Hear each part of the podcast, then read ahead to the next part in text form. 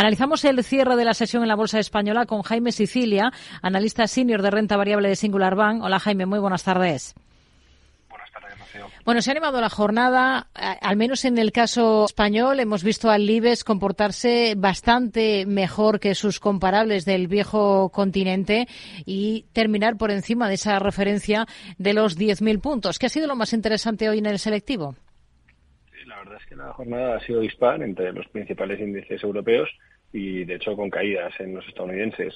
Hoy eh, vuelve a retrocesos en las acciones tecnológicas después de varios excelentes meses eh, y ha dejado eh, al que, han alejado perdón eh, al, mercado eh, de sus máximos históricos a la espera de publicaciones empresariales relevantes como la de mañana de Nvidia que vendrá posteriormente a la publicación de las actas de la Reserva Federal.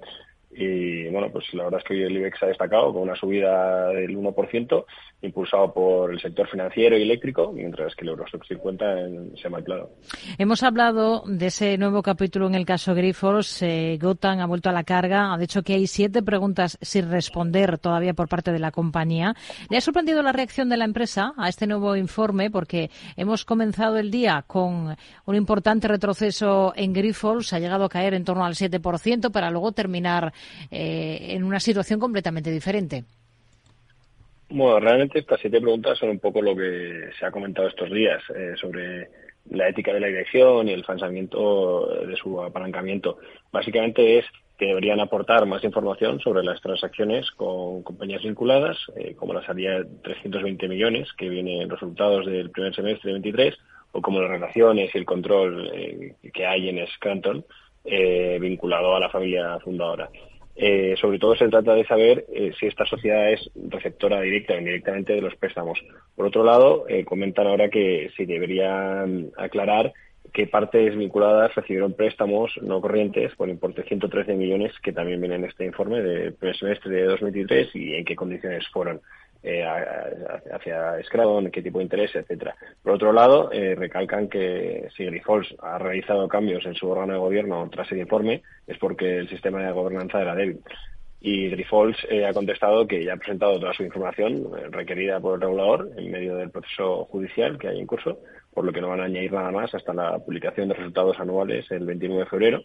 Y bueno, con todo, eh, Grifols eh, cerró 2023 en 15 euros y medio para caer hasta 8,3 tras el informe y ahora se encuentra sobre 11, o sea que sigue habiendo recuperado bastante y como comentas, hoy al final, pues eh, de, menos 7 al final acaba en positivo. Mm. Dice el consejero delegado de Enagas que el ajuste ahora del dividendo asegura los dividendos sostenibles en el futuro. ¿Qué le parece esta decisión y la estrategia de apostar fuerte por el hidrógeno?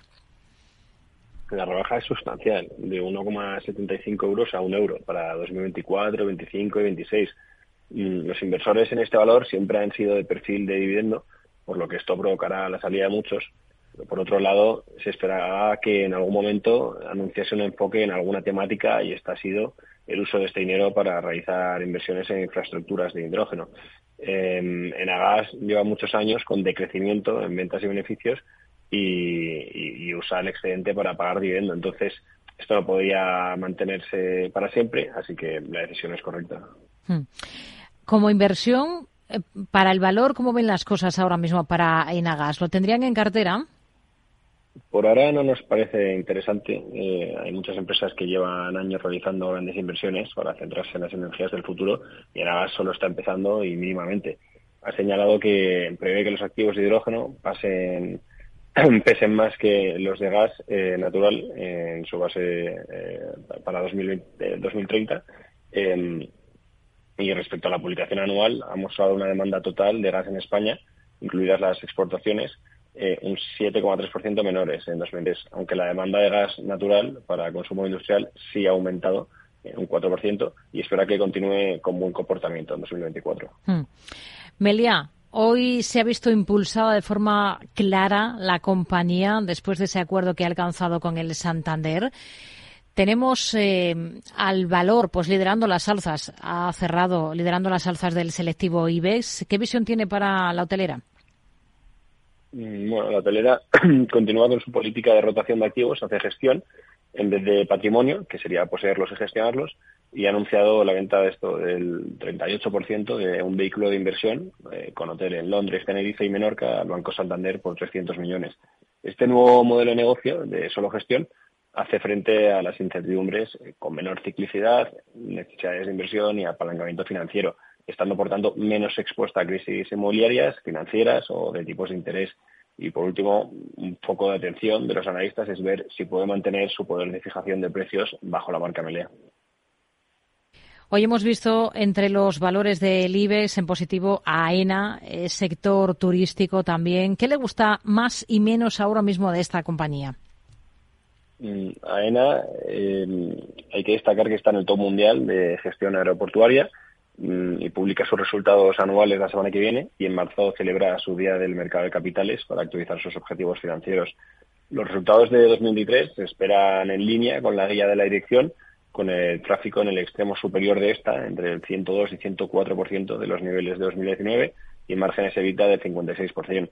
En año ha destacado el buen comportamiento de las ventas comerciales minoristas. Duty Free, que ahora se llama Avolta, supone el 10% de las ventas del grupo.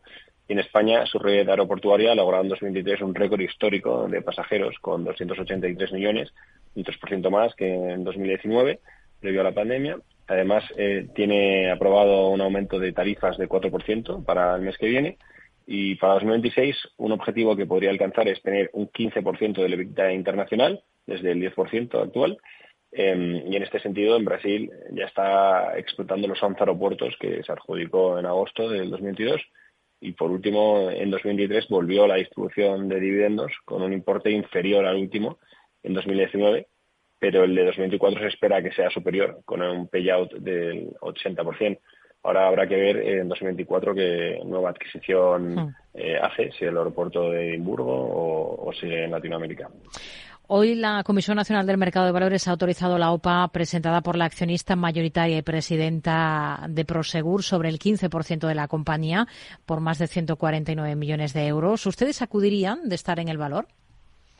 Bueno, en diciembre presentó la solicitud y la semana pasada realicé unas modificaciones en el folleto, por lo que ahora se ha aprobado, y Elena Reboredo, a través de su sociedad Google, controla el 60% de Prosegur, por lo que con este 15% aumentaría hasta 75%. Y el precio es de 1,83 euros por acción en efectivo, que respecto a 1,75 que está ahora, nos parece poca prima. Para alguien que haya entrado en el valor con vistas a medio plazo, creemos que sigue ofreciendo una oportunidad mayor, si mejora la situación en Argentina y sigue ganando cuota en sus mercados clave y si realmente en 2024 consigue mejores márgenes como esperan. Además, esta OPA eh, reduce aún más la liquidez, por lo que muchos no aceptarán. Y por cierto, ese spin-off, eh, Prosegur que se rumorea desde hace tiempo que vayan a recomprarla, mm. la compañía no ha dicho nada al respecto, así que no se espera que lo hagan. Jaime Sicilia, analista senior de renta variable de Singular Bank. Gracias. Muy buenas tardes. Buenas tardes, Rocío. Muchas gracias.